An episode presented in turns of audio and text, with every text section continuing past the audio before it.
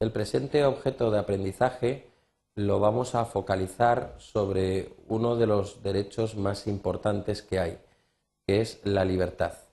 La libertad se encuentra regulada o contenida en el artículo 17 junto con la seguridad.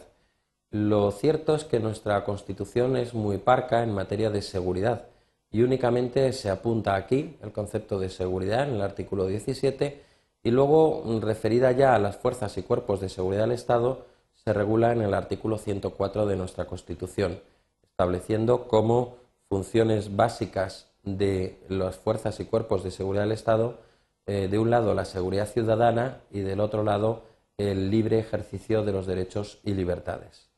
Eh, por tanto, de la seguridad no indicaremos nada más, salvo que también señalar que así como la libertad sí que figura en el artículo 1.1 como valor superior del ordenamiento jurídico, no figura la seguridad.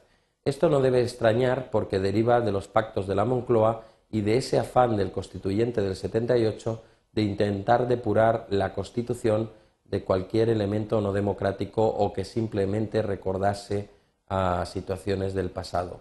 Es una constitución absolutamente liberal que apuesta por la libertad como uno de sus bastiones fundamentales y de hecho buena parte de la doctrina ha dicho que la libertad se encuentra al mismo nivel que la vida, porque una vida sin libertad es una vida mutilada, una vida incompleta y que bueno, muchos de nosotros lo cierto es que no sabríamos por qué, con qué nos quedaríamos, si con la vida sin libertad o, o bien con, vamos, sin vida, porque directamente mm, a lo mejor no es vivir el, hecho de no tener libertad, ¿no? junto con otros bienes que a lo mejor podemos considerar también fundamentales. Bien, eh, ¿cómo, se, ¿cómo se relaciona la libertad y la seguridad? Pues eh, se relacionan de una forma inversamente proporcional.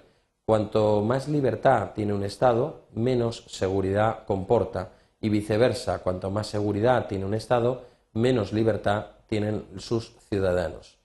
Eh, lo cierto es que nuestro Estado, como acabo de decir, apuesta decididamente por la libertad y de hecho pues hay muchas manifestaciones de ello, como el principio de indubio pro reo, es decir, en caso de duda hay que dejar al imputado libre de todo cargo y le corresponde en todo caso al Estado el probar eh, absolutamente los hechos que se le imputan. De ahí ese derecho a no declarar contra sí mismo e incluso el derecho a, no decir verdad del imputado. Ojo, eh, los testigos son otra historia y sí que tienen siempre y en cualquier caso obligación de decir verdad.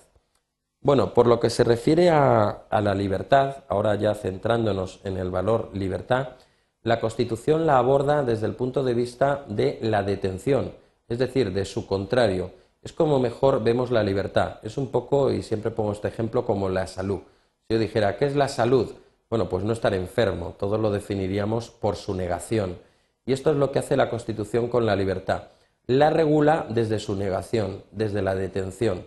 La detención se contiene en el artículo 17 con el nombre de detención preventiva.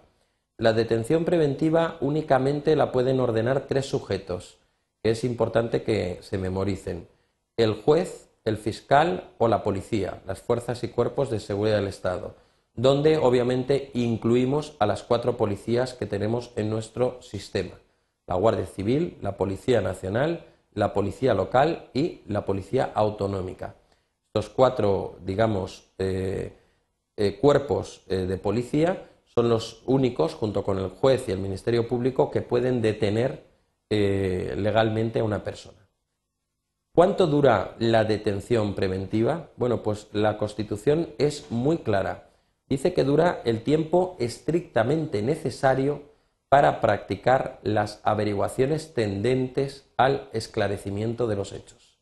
Por tanto, no opta nuestra Constitución ni por un tope, ni por un plazo, ni por un límite, ni por una condición, sino que establece simplemente eh, el tiempo que sea necesario para averiguar los hechos.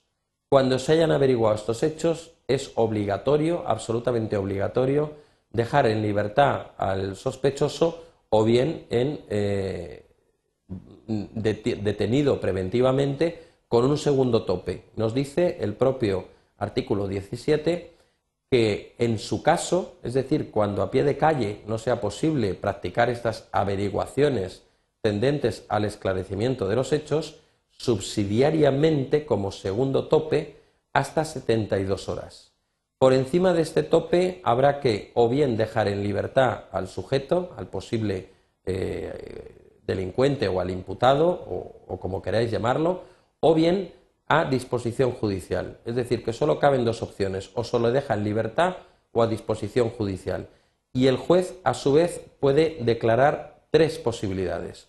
Dejarlo en libertad, convertir la detención provisional en prisión provisional hasta el momento del juicio, o bien que continúe detenido provisionalmente e incluso podría acordar que esta detención se practique en un centro distinto al originario, porque obviamente si ya en el originario se han planteado vulneraciones de derechos del detenido, pues el juez no va a enviarlo al mismo, a los mismos calabozos, para que nos entendamos, sino que puede optar por que continúe la detención en otro lugar distinto.